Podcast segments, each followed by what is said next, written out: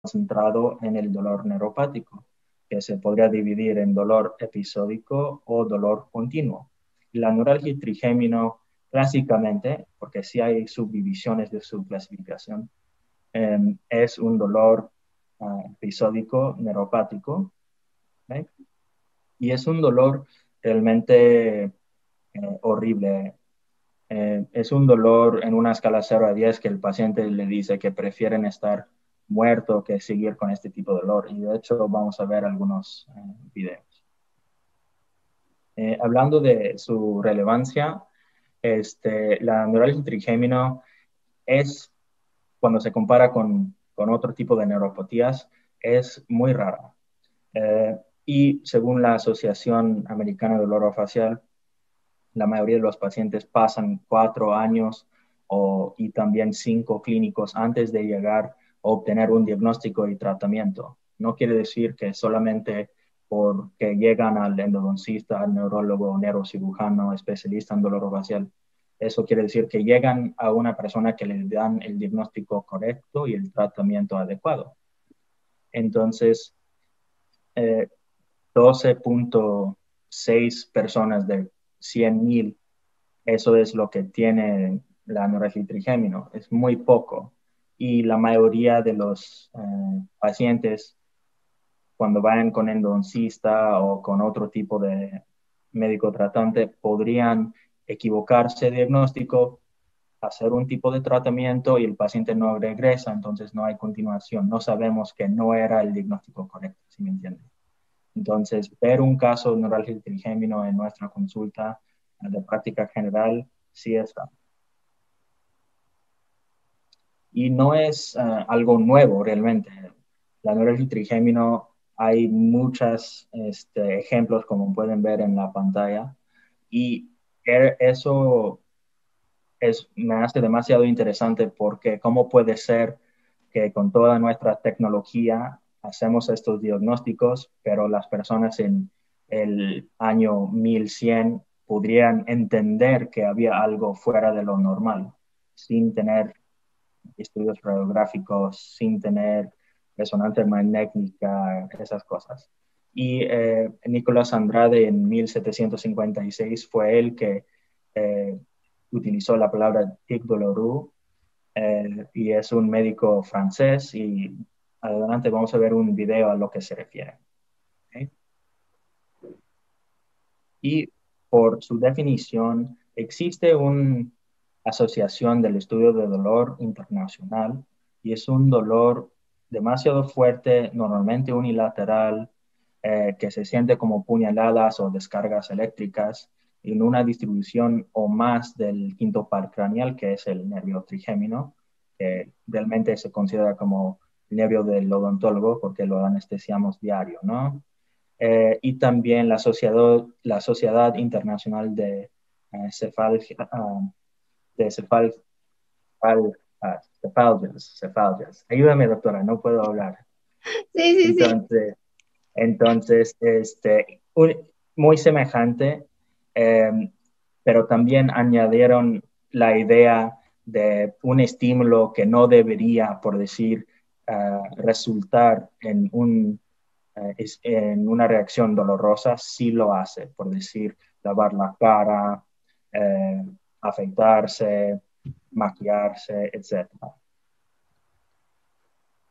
Y a veces los, los pacientes que tienen trigémino lo han dicho como el dolor de suicidio y ha habido casos en la literatura donde si el paciente no llega a obtener alivio y se desafortunadamente se suicida.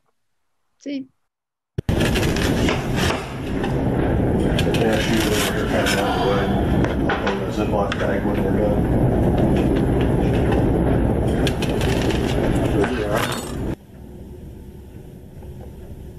September of 2010 rolled around, um, and I was sitting at a dinner. All of a sudden, this tidal wave of pain rolled through the left side of my face. And it rolled through for about, I don't know, 15, 20, 25 seconds. And then it stopped for about five minutes. And then it rolled through again. And then about two weeks later, I was getting something out of the back of my car and it came again. And I literally dropped everything that was in my hands. It was so intense. He said, That looks like something we would call tic de la rue. And I'd never heard of it. And right away, he actually found some information and showed it to me. So I went and started looking myself at what tic de la rue was. And I found out that it was called trigeminal neuralgia and also called the suicide disease. And when I saw that it was called the suicide disease, it made me pause because the first line I read was that 50% of people who have this disease or disorder kill themselves within two years. You thought about battery acid meeting car chargers, meeting a scorpion, all being released into what feels like your brain. The intensity is off the charts.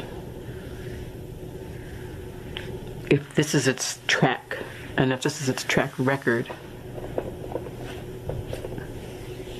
what happens when it gets worse?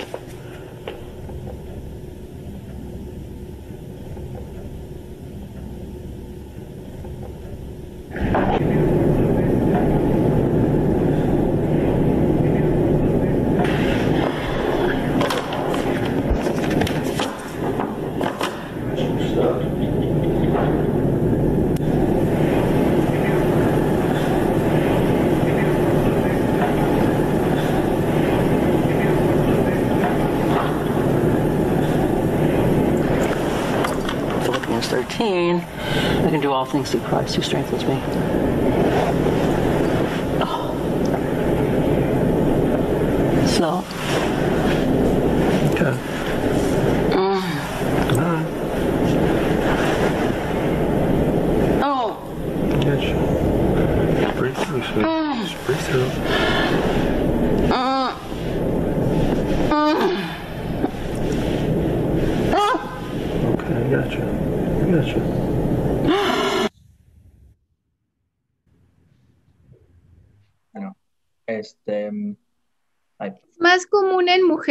La neuralgia del trigémino? sí, sí, es más común en mujeres. Este, pero sí, sí afecta a los hombres, pero sí tiene una tendencia a la mujer y realmente también tiene una tendencia a pacientes mayor de 50 años de edad. ¿ok? Eh, no sé si se ve la diapositiva con apuntes o qué es lo que se ve, doctora. Se ve la diapositiva, ajá, con, con las, con las apuntes.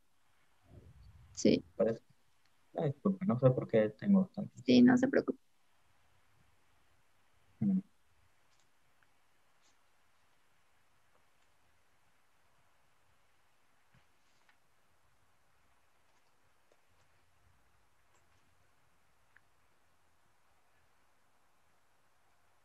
Ahora, Sí, ya, ya se ve completa. El video que vimos de la paciente, lo que ustedes hacen es mejorarle, pues, que tenga una mejor calidad de vida, porque en realidad, pues, con 100, 150 episodios no pueden hacer nada, no pueden trabajar, no pueden tener una vida normal. de hecho, algunos pacientes nos llegan discapacitados. Ya llegan eh, con permiso de su trabajo de no ir debido a, a tanta dolor que tienen. Y Sí, estos episodios a cada paciente mm, dura eh, segundos hasta minutos, pero también, como vieron en el video, este tic doloroso donde la, la paciente se movía o vieron un movimiento, espasmo de la cara, después de eso hay un dolor que no es este punzante ni así, es más difuso. Y este tipo de dolor también es parte de su característica. Entonces, no es solamente la descarga eléctrica, también es el dolor después de eso. Entonces, aunque el paciente dice, no, son cinco segundos de esa descarga eléctrica. pero 150 veces al día el dolor después de esa descarga eléctrica, como usted acaba de mencionar, realmente no es vida. No es obtener una calidad de vida que una persona podría decir que es este, adecuado. Y sí, la idea es mejorar eso. Y sí hay pacientes que no tienen, desde que empiezan el tratamiento, que no tienen esos episodios, pero ¿qué tal cuando regrese? Porque sí, desafortunadamente tiene la tendencia de regresarse después de un cierto tiempo. ¿Cuánto tiempo? ¿Quién, quién sabe? Desafortunadamente cada persona es distinta. La descarga es en las tres ramas, es nada más en una. ¿Cómo lo sienten los pacientes? Depende. Ahorita le digo, hay una esquema muy buena que vamos a ver que lo divide por porcentaje de lo más común, lo menos común, si es en una o dos. Lo más común es que sea en una, eh, no el B1, digo en una rama. Y eh, la mayoría son en el B2 o en el B3, la segunda o la tercera y sí pueden estar combinados. Em, y hay, una, hay un razonamiento eh, neurobiológico, por lo tanto, pero eso podríamos ver, uh, ver em, este tipo de dolor demoraliza al paciente, como vieron. Ella en ese video no tenía calidad de vida. Em, se considera con la neuralgia trigémino como el dolor neuropático más doloroso. Y este, cuando ustedes van a ver este tipo de paciente con un, eh, con su puro espejo, de poner el espejo en la boca, el paciente se va a mover, el paciente va a tratar de evitar tocarse la cara o vayan cuando hay mucho viento, eh, se cubren porque no quieren ni, ni sentir eso por esa misma descarga que tienen. Y lo que realmente quieren obtener es hacer lo básico de la vida, ¿no? Comer, poder cepillarse los dientes o el hombre a, afeitarse, ¿no? en esa foto que podemos ver que la mujer no más poner un poco de maquillaje, pues en este momento le da este tipo de dolor, ni puedo imaginar, gracias a Dios, que nosotros, usted y yo, doctora, no lo podemos sentir. Y demográficamente, este, como me acaba de preguntar, si tiene una tendencia a la mujer, 90% eh, de los casos después de la edad de 40. Y también existe otro tipo de estadísticas que dice 70% de pacientes después de la edad de 50. No hay predilección racial, entonces, eh, para personas eh, con pigmentación más oscuras, no, no tiene nada que ver en este sentido. El lado derecho más afectado y parece que hay una tendencia genética, pero no hay algo que podríamos definir que es 100%. Cuando ya la neuralgia viene en una familia, por decir una mamá, después su hija, también hay que tener en, en mente otro tipo de eh, síndromes o enfermedades como enfermedades de esclerosis múltiple, cosas que ya están más establecidas de una herencia genética. Y este, hay una asociación, como le acabo de mencionar, de esclerosis múltiple y pacientes con hipertensión. Y lo de hipertensión tiene que ver con la etofisiopatología. Y este, como puede ver acá, la gran mayoría de esos pacientes, ah, bueno, lo acabo de mencionar, 70% de esos pacientes después de 50 años de edad. Y la hipertensión tiene que ver porque eleva la presión y puede comprimir el nervio, ¿no? Exactamente, que bueno, sí, leo algo, ¿no? Estudió, ¿verdad? Sí. Este, wow, ok. Eh, eh, eso sería como el razonamiento, porque la arteria que comprime, de hecho, lo vamos a ver adelante, y comprime, se supone que con más presión hay más presión de cada latido que le da al nervio y hay una compresión mayor y la mealina que enrede eh, el nervio se podría dañar más.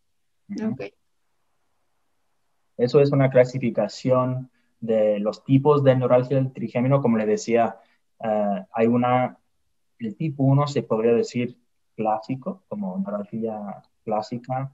Em, y eso donde personas tienen eh, descargas eléctricas, eh, como le decía, cuando se maquillaje, cuando se pone su maquillaje, etc. Em, pero también con este tipo de subclasificaciones uh, podría complicarse demasiado. Entonces, yo diría que para, para, el día de hoy lo más importante, paciente que llega con ese tipo de queja de dolor punzante, ¿no? De, en una escala 0 a 10 de 10, que prefieren uh, ni salir de su casa, digo, bueno, pues estamos en pandemia, ¿verdad? Pero bueno, que quieren estar, no quieren ni hablar, por decirlo así, que no responde a tratamiento odontológico, hay que sospechar algo distinto, algo diferente. Y este, este es, como le decía, del tipo 1 contra el tipo 2. Eh, también diariamente, como todo en medicina, ¿no? las cosas van cambiando, las clasificaciones se van cambiando. Uh, en 2020 salió la clasificación internacional del orofacial a través de la Sociedad Internacional de Cefalgias y ellos también han modificado uh, las clasificaciones un poco. Pero eso sirve, esa diapositiva me gusta demasiado porque sirve como uh, lo más importante de los tipos, de los dos tipos principales. Okay y la pato. Eso fue lo que acabamos de mencionar, ¿no? Esa arteria eh, cerebral superior es la arteria más común, forma parte del círculo eh, de Willis. Eh, también una arteria que es la arteria cerebral anterior inferior también podría comprimir el nervio, pero este es el más común. Okay, también se puede uh, comprimir por un tumor uh, en el ángulo cerebropontino, se podría uh, comprimir por otro tipo de malformación arteriovenosas, compresión ósea, um, o a veces no hay ningún dato patológico. Y eso de la compresión vascular es la más aceptada. Y eso lo que tenemos que seguir la literatura, ¿verdad? Pero también han hecho estudios donde revisaron cadáveres y vieron que 50% de la población o los cadáveres que vieron que de la población general tienen compresión um, del nervio, pero no tienen síntomas de neuralgia. Entonces, ¿cómo puede ser exactamente? A veces hay más del juego que entendemos y por el día de hoy diría que la teoría más aceptada es esa, pero siempre hay más por investigar. Y eh, por decir, en esta imagen se puede ver que no hay compresión vascular. Y, y, acá, por la misma arteria, sí hay compresión.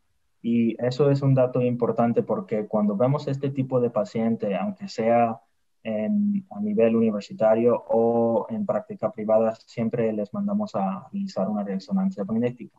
Ese tipo de resonancia magnética les indicamos a los radiólogos que hacen cortes muy delgados a través del ángulo cerebro-continuo para revisar este tipo de compresión.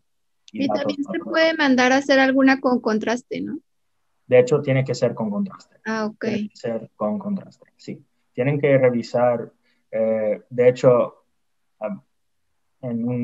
cuando vemos los casos, les voy a mostrar más o menos cómo lo ordenamos. Y ahí viste del, cerebro, del bulbo raquídeo, etcétera, con y sin, con y sin contraste. Y en todos los aspectos hay que revisar esas eh, estructuras anatómicas que podrían involucrarse y eh, revisar que no hay ningún tipo de este, tumor o eh, otro tipo de proceso patológico. Y esos son puntos, zonas de gatillo.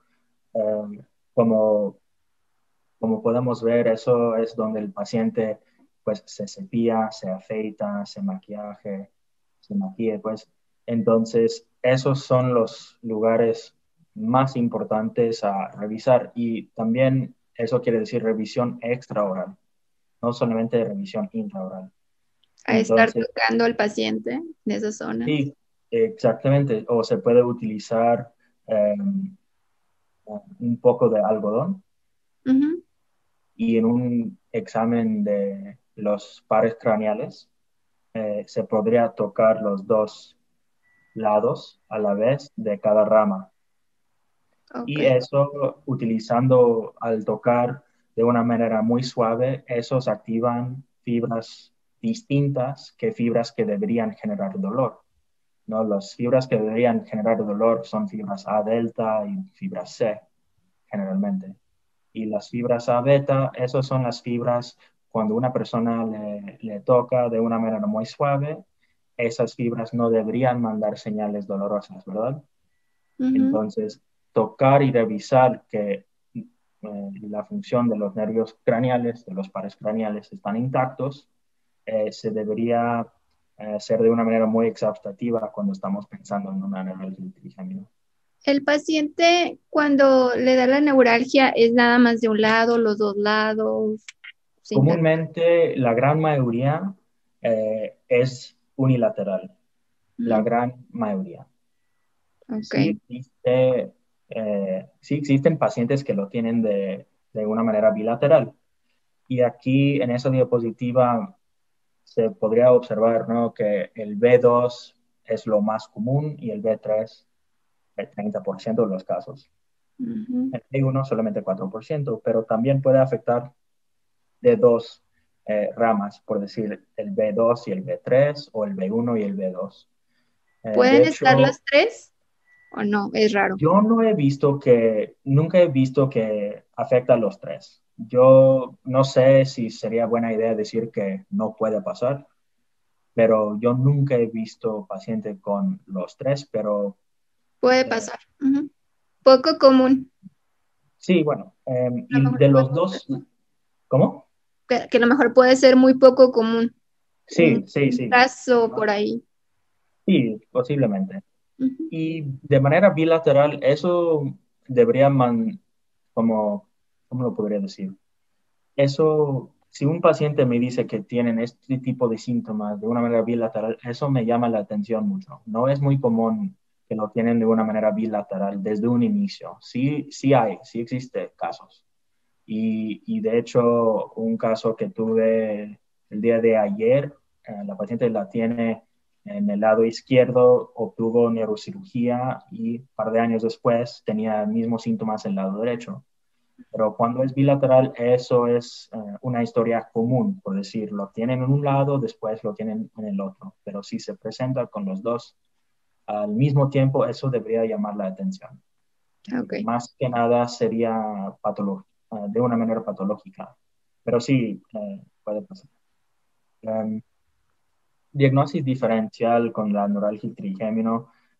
realmente dolor odontogénico dolor que se presenta en la boca, 100%, no 100%, pero una gran cantidad, hay que, hay que verificar que no proviene del diente. La gran mayoría de los dolores que se encuentran dentro de la boca y también alrededor de los labios, cerca del seno maxilar, cerca de la nariz, proviene de los dientes y hay que verificar que no proviene de él.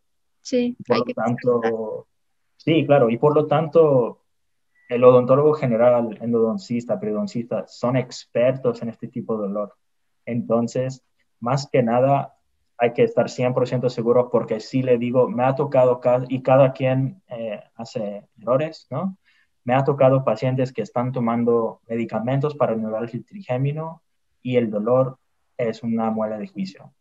O es un absceso o fístula o como lo quieren decir.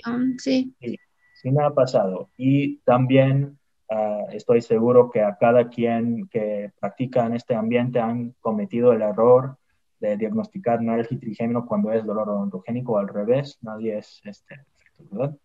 Ah, y también dolor miofacial y dolor de la articulación temporomandibular. Recordando un poco la anatomía, ah, eh, la articulación está inervado por B3, la tercera rama del nervio auriculotemporal el nervio auriculotemporal, la dermatoma empieza acá y va hasta la mitad de la cara, al nivel del mentón. y este nervio inerva 95% de la misma articulación. Y el B3, eh, sus programas anteriores y posteriores, es una unidad compleja um, y eh, podría ser tipo dolor heterotópico, eso quiere decir dolor referido, dolor eh, donde el sitio del dolor no es igual que el origen del dolor. Entonces, eh, estoy seguro que si has visto pacientes que tienen dolor, no sé, en el diente de 36, resulta que el diente afectado es el 26. Sí, se irradia el dolor. Exactamente, entonces dolor de los eh, músculos o de la articulación también eh, podría causar mm, dolores breves, dolores prolongados, etc. todo este tipo de, dolores. Eh, esas cefalalgias autonómicas del trigémino son mm, dolores muy específicos, son dolores de cabeza ah, que tienen ciertas características muy reconocidas y hay que estar seguro que no estén dentro de la clasificación de ellos porque su tratamiento es completamente distinto el tratamiento para la neuralgia del trigémino. Eh, una cefalalgia muy común eh, no, no, muy común, pero muy reconocida. Es un dolor de cabeza que se conoce como cluster headache. es un dolor que el paciente igual, ah, hay, hay, casos en la literatura donde el paciente también se ha matado y es un dolor de cabeza demasiado intenso. Eh, hay signos autonómicas, el paciente va a estar corriendo en, en su cuarto, hasta pegándose. Eh, es muy frío muy Entonces, mm. signos, síntomas clínicas ah, y llegar a un diagnóstico diferencial eh, es demasiado importante. Y equivocarse es, eh, se podría perdonar, pero ah, hay que trabajar lo mejor que se pueda para evitarlo, ¿no? Sí. Y em, dolor facial idiopático, eso yo creo que sería lo más difícil tratar, porque los signos, síntomas de él a veces no siguen este tipo de proceso de diagnóstico, por decir, no es un dolor punzante de duración corta, etcétera. Hay como descripción propiamente dicha, bien hecha. Y en este tipo de dolor uh, idiopático, a veces el dolor se cambia de sitio, no tiene ningún patrón entendible y pacientes van de uno con un doctor, con el otro, y a veces es este, lo más frustrante hasta para nosotros también. Ah, también migraña, uh, arteritis temporal es una uh, arteritis de células grandes, es muy interesante, pero se considera como una urgencia médica porque el paciente se presenta como si fuera un paciente para dolor miofacial pero resulta que con este vasculitis eh, podrían perder la visión, eh, pero los síntomas iniciales tienden de ser muy eh, leves, pero realmente son muy graves. La, arteria temporal superficial que cursa una rama terminal del carótida externa, ¿verdad? Empieza el paciente de decir que tienen dolor en los músculos masticatorios, después de comer eh, se sienten muy cansados eh, y la, la, arteria empieza a ser eh, muy grande, notable, se puede palpar y, va a decir que tiene un montón de dolor de cabeza. Entonces, esos serían como unos signos, síntomas clásicos de arteritis temporal. Nosotros como dentistas generales, este, nos, nos compete tratar al paciente como de la parte que esté sano bucalmente, ¿no? No terceros molares, no infecciones. Y ya cuando llegamos a ese punto de, descartar que no sea odontogénico, poderlo este, remitir con algún neurólogo, con cirujano sí, maxilofacial. Sí, claro, claro. Cualquier persona que, que tiene adiestramiento, entrenamiento en eso, con, con toda la confianza. Yo diría que la persona que no quiere que se remite el paciente de este tipo cuando ya se descartó cualquier tipo de causante eh, local, estaría mal, porque está bien que usted como dentista general descartó cualquier tipo de infección molar, etcétera, se lo deberían eh, remitir con la persona que le dé la confianza. Entonces, neurología sería muy buena opción, cirugía maxilofacial sería muy buena opción. Depende de cada, de cada persona. Exactamente. Y también lo puede remitir directamente a neurocirugía o a su internista, con quien sea. sí, porque aquí en México no hay especialistas en dolor orofacial, por ejemplo. Todavía, todavía, pero estoy seguro que sí va a llegar próximamente porque eh, es parte del crecimiento de odontología en México. México es un país... Y en toda Latinoamérica. Claro, claro. Y tienen eh, la asociación, se conoce como ALDOTS, Asociación Latinoamérica eh, en Dolor, ah, si no me equivoco, no es orofacial, pero de trastornos temporomandibulares, etcétera. Y ellos tienen personas en todas las partes de Latinoamérica. Eh, si no me equivoco, todavía falta México, pero estoy seguro que va a llegar. Y, Estamos en proceso. Sí, exactamente. Esperemos que sí. Eh, las modalidades del tratamiento. Eh, primero, hay que educar al paciente del diagnóstico que le estamos de dar o que le estamos dando, ¿no? La, el tratamiento de primera elección es tratamiento farmacológico, pero también tratamiento quirúrgico. Lo digo así porque tratamiento farmacológico como primera elección, porque de todos modos, cuando vayan a cirugía van a ocupar tratamiento farmacológico. Entonces, mientras el paciente va a neurocirugía, pues ya empezamos el proceso y este tipo de proceso disminuye el, el tiempo de tratamiento para el paciente de todos modos, cuando vayan a neurocirugía van a ocupar tratamiento farmacológico. Pero puede que nada más con, el, con, la, con la medicación tengan o, tiene que ser cirugía. No, sí, sí puede ser con tratamiento, puro tratamiento farmacológico. Sí, sí existe y, y, y es una muy buena pregunta y si lo podría decir, es importante que el paciente entiende, como le digo, primero su diagnóstico, segundo los tipos de tratamiento los riesgos, beneficios y alternativas, ¿no? Entonces, paciente de cierta manera podría tener eh, o tiene el derecho de decidir dónde quieren ir. Muchos pacientes tienen miedo a la cirugía, no les gusta la idea de someterse a quirófano, etc. Lo que sí le digo eh, es que los neurocirujanos tienen un montón de entrenamiento específicamente también con este tipo de cirugía y las este, intervenciones son mínimamente invasivas el día de hoy. No es como el día de ayer donde se tenía que abrir mucho tejido y cortar mucho. No, ya es mucho más eh, ágil. Eh, y a veces algunos cirujanos no quieren someter a todos los pacientes con neuralgia del trigémino a quirófano, pero por lo menos que el paciente tiene evaluación, yo creo que sí se merece. Pero 100%, digo, sí hay pacientes que no lo han hecho y sin problemas, pero sí van a necesitar utilizar el tratamiento farmacológico.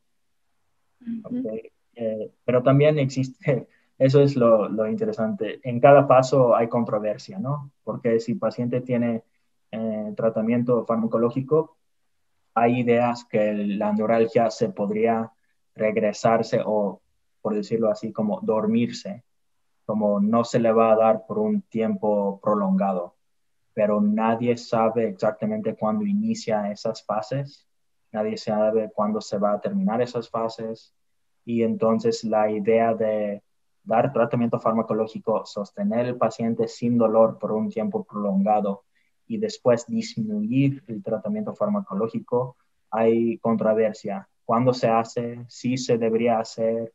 Eh, si todos los pacientes merecen eh, tratamiento quirúrgico, por decir, si tomamos una resonancia magnética y no hay compresión vascular, merecen neurocirugía, eh, pues hay, hay literatura que dice que aunque no hay compresión vascular, de todos modos ayuda. Pero también hay literatura que dice que no se debería hacer por, em, porque hay un montón de costo médico, es riesgoso, etc. Entonces, eh, hay que encontrar el balance, ¿no? ¿Y la medicación puede llegar a ser de por vida? Sí, sí. Sí, eso, eso es como lo que le decía, que hay, hay diferentes eh, ideas con el tratamiento. Mantener el paciente de por vida con el medicamento o después de un cierto tiempo empezar a reducir la dosis, a ver si el dolor regresa o no.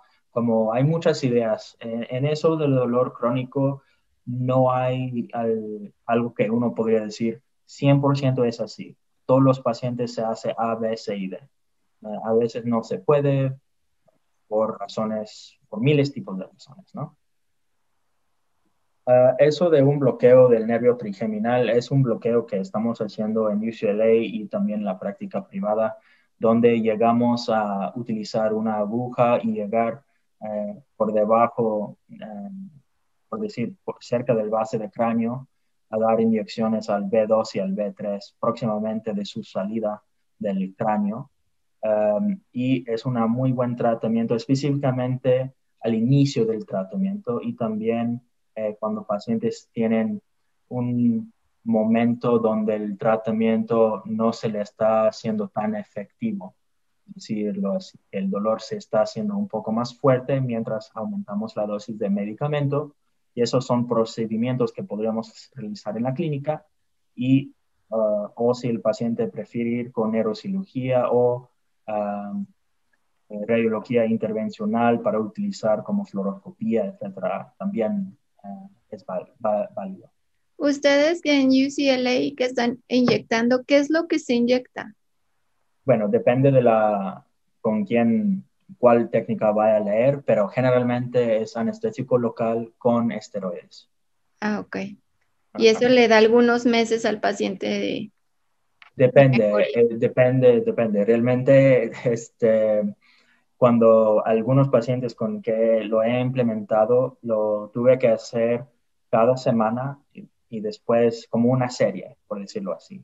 Y cada semana, por decir, tres a cinco veces y después obtuve en un paciente tres meses, en otro paciente realmente no mucho, en otro paciente era suficiente ese bloqueo, pero solamente por la semana. Entonces, mientras le estaba aumentando la dosis del medicamento, del fármaco, porque no podría ah, dar el fármaco así eh, todo ah, de un día a otro, pues nos da como tiempo de descanso mientras el medicamento se, llega a obtener su efecto. ¿Y es una técnica nueva?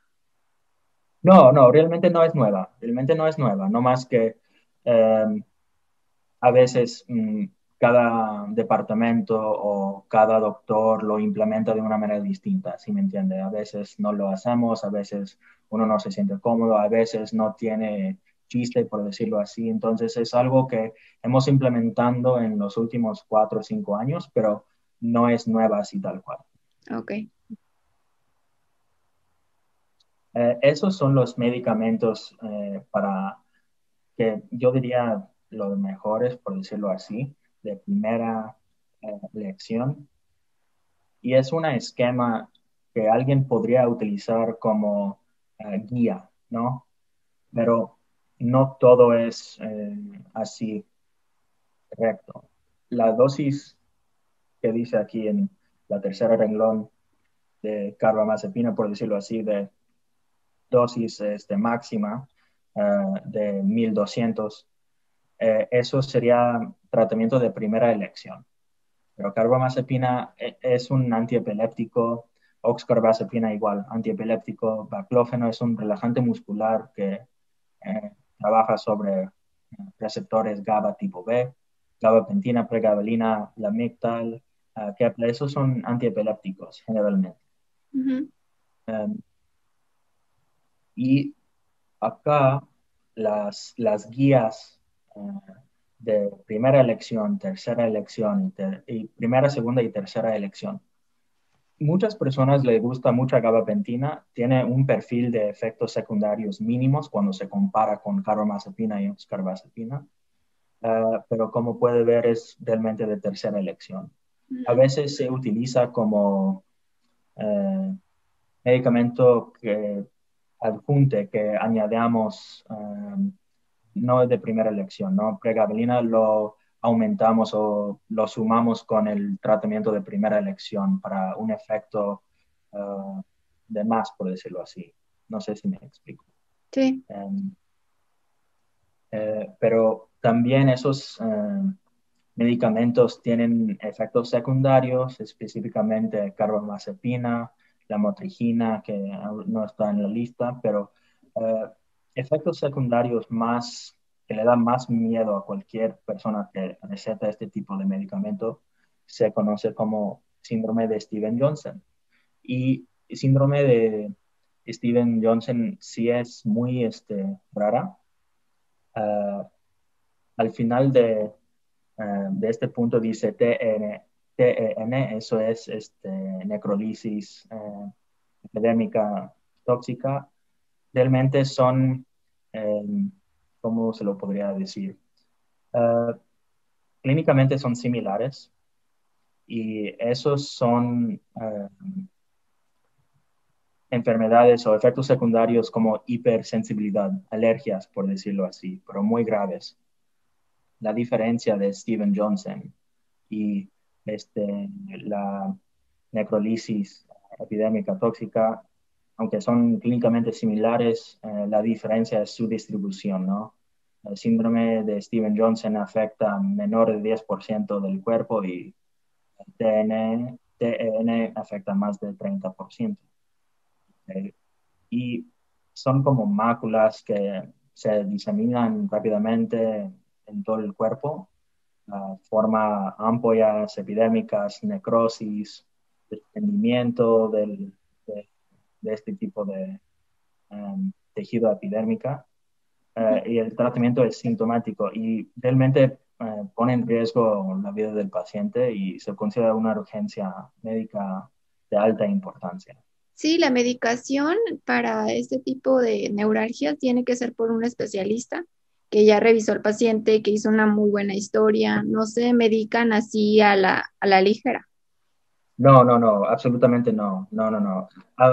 Ahorita, eh, cuando estuvimos hablando de gabapentina, ahorita gabapentina se está haciendo casi, casi como si fuera paracetamol, ¿sí me entiende? Siempre hay chistes sobre paracetamol, sí. ¿no? sí he visto memes mexicanas y todo tiene que ver con paracetamol. Sí. Uh, gabapentina se podría decir que se está haciendo así porque sus efectos secundarios con cuando se aumenta la dosis poco a poco, los efectos secundarios son mínimos, no, hace, no es hepatotóxico, sí puede dañar los riñones, pero es muy como, no es muy común, digo, muy raro. Entonces a veces empiezan así a la ligera con gabapentina, pero con carbamazepina, oxcarbazepina, la motrigina, absolutamente no. Ahorita le voy a mostrar en algunas diapositivas cómo se debería hacerlo antes de recetarlo.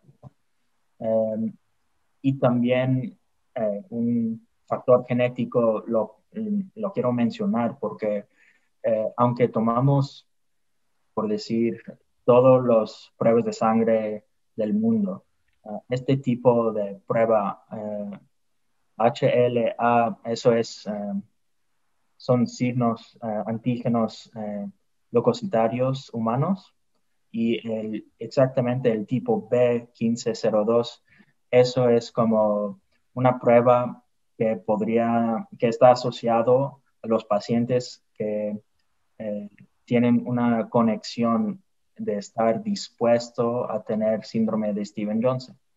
Entonces, a todos los pacientes que le recetamos carbamazepina, oxcarbazepina, la homotrigina, este, le damos también en su prueba de sangre antes de iniciar el tratamiento farmacológico, añadamos este tipo de eh, prueba de sangre para estar seguro. Tiene una tendencia los pacientes con HLA B1502 en pacientes asiáticas de descendencia china, pero el mundo hoy es internacional. Es a veces imposible distinguir uno, una persona que el otro porque la abuela el abuelo, bisabuelo, quién sabe. Entonces, Somos mezclas. Sí, sí, exactamente. Es un mundo internacional, así tal cual. Entonces, a todos los pacientes lo, lo añadimos. Um, le, mencionaba unos casos y eso es un caso interesante a ese paciente. Su nombre no es dolor bastante, lo puse nomás. sí. Pero es una paciente que dice su queja principal es dolor en el diente 11. El, diente 11 es el diente 23. Mm. No es el central, es el canino izquierdo. Porque en Estados Unidos se utiliza eh, numeración distinta a la eh, Federación Dental Internacional. Entonces, este, el dolor empezó espontáneamente hace 28 meses y empezó eh, eh, en los dientes 14 y 15, que es, eh, sigue siendo 36 y 37. Mm. Después hicieron endodoncias y el dolor seguía. hicieron otro, otra vez retratamiento, después apisectomía, después hicieron extracciones del 13, 14 y 15. Y esa paciente um, es una abogada, ella tiene eh, dos hijos, pero como mencionamos al principio, eh, está en fase de eh, que no puede trabajar, está discapacitada, de hecho. no participa en actividades familiares. lo bueno de este paciente es que sí tiene apoyo de su familia. Y este, de todos modos, cuando dijeron que sí era posible de hacer tratamiento eh, endodóntico en el diente 13, eh, que es el 25, ella dijo, no, prefiero que me hagan todas las extracciones. Y es cuando se fue al fin. Em, después hicieron endodoncias eh, del 24, tratamiento del 24, extracción de él, y después terminó, terminó en urgencias. Y acá uh, podemos ver uh, parte del tratamiento endodóntico, aunque no fue uh, lo mejor, el dolor de esta paciente no ha, ¿cómo lo podría decir? No ha cambiado absolutamente nada después de todos esos tratamientos. Eso debería llamar la atención a, claro. porque si fue eh, el diagnóstico correcto, aunque tendría dolor, el dolor podría cambiar. Si el dolor sigue exactamente igual después del tratamiento, hay que estar pensando un poco. En otra cosa, que no mejore nada. Exactamente, Si hubiera una mejoría de 70%, 80%, ya podríamos estar más tranquilos, pero si el dolor es exactamente igual o se empeora, mm, hay que estar un poco, hay que estar buscando algo. Sí. Y considerando todas las veces, todas las consultas que la paciente obtuvo para este dolor específicamente. Es un listadón y eh, tardó tanto en llegar y tardó, perdió un montón de tiempo más que nada, ¿no? Y de dientes. Y de dientes, bueno, sí, sí. y de dientes. Sí. Y en general hicieron todo este tipo de tratamiento para este tipo de dolor. Entonces, cuando estamos hablando de tiempo, también todo el dinero que el paciente tuvo que gastar y también toda esa responsabilidad a la asociación médica, me refiero a todos nosotros, no solamente al endodoncista, ni al máxilo, ni al internista, ni al psiquiatra, a cada persona. Sí.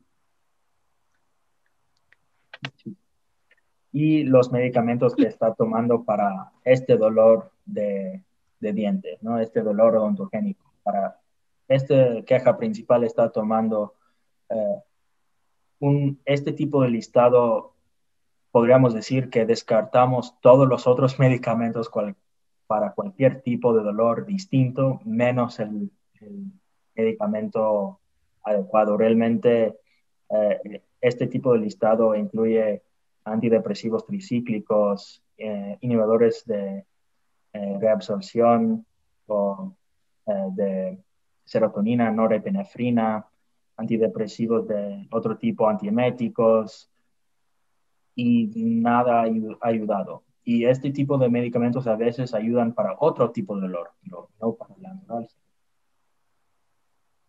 Ah, entonces, para ella estaba, su dolor estaba, cuando se presentó con nosotros, cerca del diente 11, por el lado uh, disto bucal.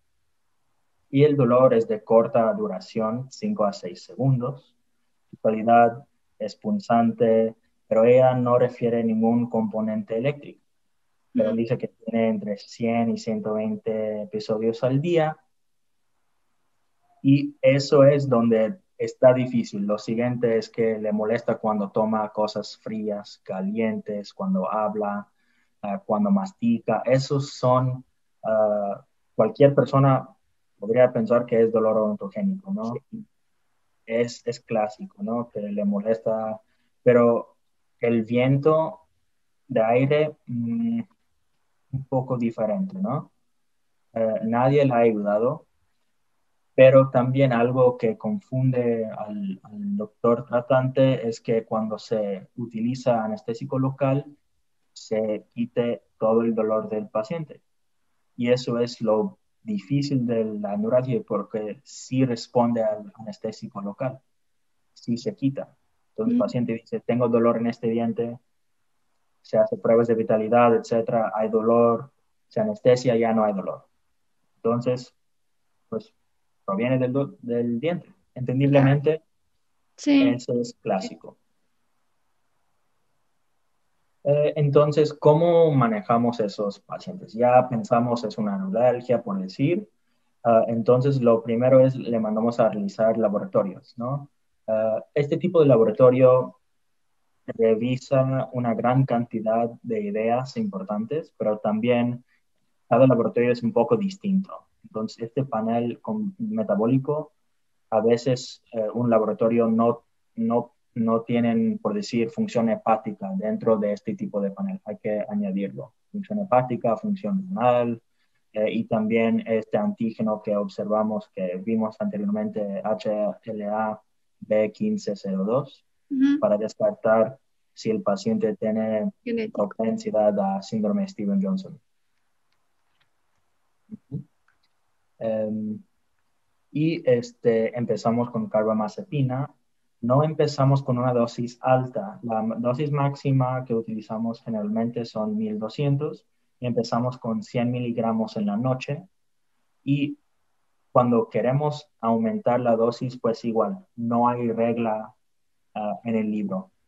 Podríamos empezar 100 miligramos en la noche por 3 a 5 días, después aumentar 200 en la noche, 3 a 5 días, o des después uh, empezar con 100 dos veces al día. Sí, sí me entiende que no hay... en cada paciente, ¿no? Sí, exactamente. No hay como un esquema... Hay regla. Protocolo. Un, exactamente. No hay un, una regla así tal cual. Pero la idea es aumentar la dosis eh, de una manera leve. No aumentarlo así 100 el día de hoy, 200 el día de mañana, 300 el día después. No, de no, poco a poquito. Exactamente, porque los efectos secundarios es, una, es un medicamento un poco uh, difícil, entonces hay que ir leve. Uh -huh. Y eh, mandamos a los pacientes a su resonancia magnética con y sin contraste y espe uh, especificar el radiólogo que queremos que revisen y descarten cualquier tipo de patología en la fosa posterior, ¿okay? porque el bulbo raquídeo donde se queda en, el, en, la fosa posterior del cráneo es donde podríamos observar compresión o, otro tipo de patología, ¿de acuerdo? Entonces, a este paciente tenemos noticias buenas, noticias malas. Pues bueno, es que no tiene dolor, lo malo es que sí tiene una patología eh, que mide 1.2 por 0.8 por 0.7 centímetros y eh, en esas flechas es donde se observa ese tipo de, patología dentro de la caverna de Merkel donde se encuentra eh, el nervio trigémino. Y eh, cuando lo vemos, eh, de otro tipo de vista, eso ya hace el diagnóstico tipo 2, porque el tipo 2, aparte de sus eh, síntomas clínicas, tipo 2 también quiere decir que es una neuralgia causada por algo. causada por, eh, por decir, compresión vascular, causada por una patología. El tipo 1, aparte de sus características, eso también quiere decir que no hay ninguna patología que se podría observar. Entonces, también tipo 2 es tipo secundario, ¿no? Un neuralgia secundario a una patología o compresión. Entonces, um, la mandamos a neurocirugía y ellos realizaron eh, cirugía con algo que se conoce como gamma knife o eh, radiocirugía estereotáctica. Es muy precisa, es muy buen elemento a, tener para, este tipo de paciente. Eh, no se decidió realizar descompresación microvascular, por decir, levantar eh, la arteria que comprime el nervio, porque en su caso no fue la arteria que estaba comprimiendo este, el nervio, más bien era una patología. Entonces, ¿por qué es tan importante este caso? Por decir, porque el manejo, eh, el camino de manejo adecuado era desde el odontólogo, porque se presentó con nosotros primero. Me duele el 11, pero al principio le dolía el 13 o el 14 o el 15 y por lo tanto se acudió con este, eh, el dentista general. Y hay otros tipos de fuentes de dolor que también se podría sentirse en, en los dientes, por lo tanto, como hablamos del dolor heterotópico, el dolor referido, el dolor donde el sitio no es exactamente igual que el origen del diente, ¿no? Como decimos del 36 que se refiere al 26. Podría pasar en cualquier lugar distinto en la cara, debido a la idea de que esas señales sensoriales, antes de que se llegan eh, a ser percibidos, tienen que ir en su propio camino, pero esos caminos de la cara, cuello, se llegan a una estación, por decirlo así, como central, un núcleo subcaudal, un núcleo eh, trigémino que todos tienen que ir ahí, hay una convergencia de esas señales. Y debido a esa convergencia podría haber un problema, un, em, como se cruzan, por decir, las fibras, por decirlo así, de esa manera, antes de que podrían ser percibidos en la corteza superior.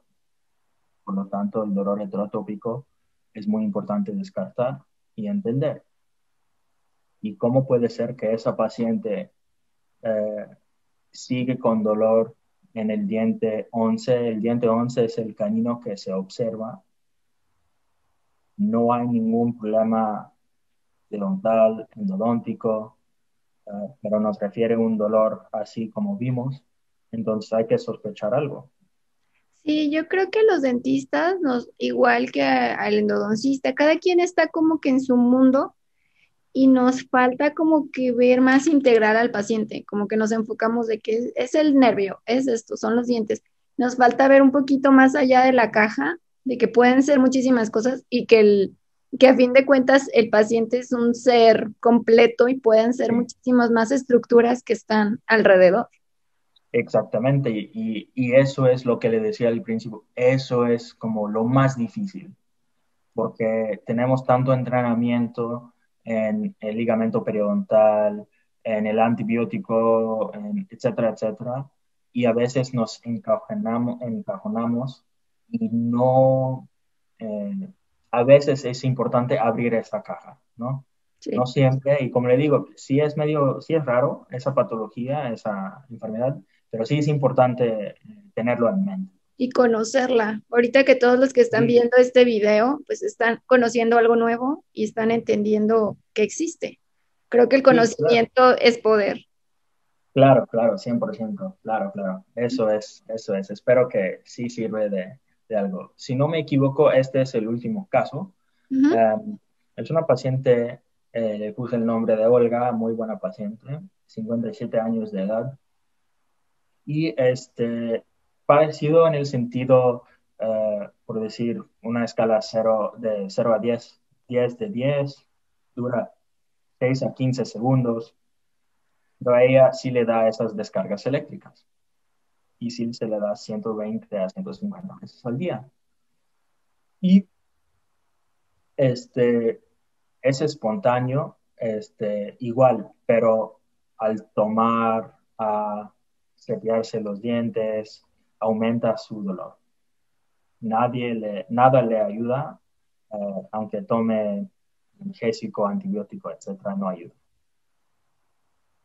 Entonces, eh, con esos signos clínicos empezamos eh, algo similar, le mandamos a, a laboratorios, eh, empezamos carbamazepina y la mandamos a, hacer su resonancia magnética ah, y la tuvimos que mandar a neurocirugía también.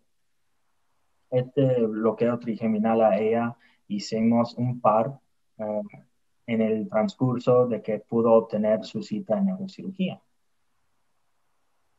El plan de tratamiento con acupuntura es algo interesante porque, eh, como acabamos de mencionar, tener la caja abierta, ¿no? A veces eh, nos encajonamos en el tratamiento eh, de medicina en el oeste, pero estar abierto de que posiblemente hay algo que está fuera de nuestros conocimientos en el lado oeste, no, no creo que daña nada. Y realmente acupuntura como tratamiento Em, es muy conservador. Entonces, aunque uno cree o no cree, si el paciente lo quiere tratar, realmente no estamos utilizando bisturí, no se corta nada, eh, no se eh, talla ningún diente. Eh, si el paciente quiere tratar esto, no estoy en contra. Son otras opciones complementarias. Exactamente, exactamente. Y muchos pacientes dicen que sí ayuda para otras cosas, nunca me ha tocado un paciente que se ilusiona con acupuntura, pero si mi paciente me pregunta que lo quieren tratar mientras le damos medicamentos, mientras le van al neurocirujano, yo no tengo ningún inconveniente. Pues. Claro. Ah, en, esa, en este paciente sí encontramos este, compresión vascular por esa arteria cerebral superior. Y esas imágenes tipo fiesta son muy bonitas y, muestran muy bien exactamente cómo están uh, compresionando uh, Por un pulmón, ¿verdad? Exactamente. Mm. Ella se, se muestra uh, exactamente la arteria, su relación en, en el lado derecho y esas imágenes eh, y esquema muestra cómo es esa compresión en esa paciente. Y no para profundizar de más, pero como el, el nervio, eh, su localización de esas fibras, esas fibras que, está eh, que están comprometidas por esa arteria, es, son exactamente las fibras que corresponden al sitio donde el paciente siente el dolor. Entonces, eh, por eso eh, esas fibras del B1 están en el otro lado, están más, eh, están a una distancia más larga de la arteria que lo que están comprometiendo o compresionando, pues.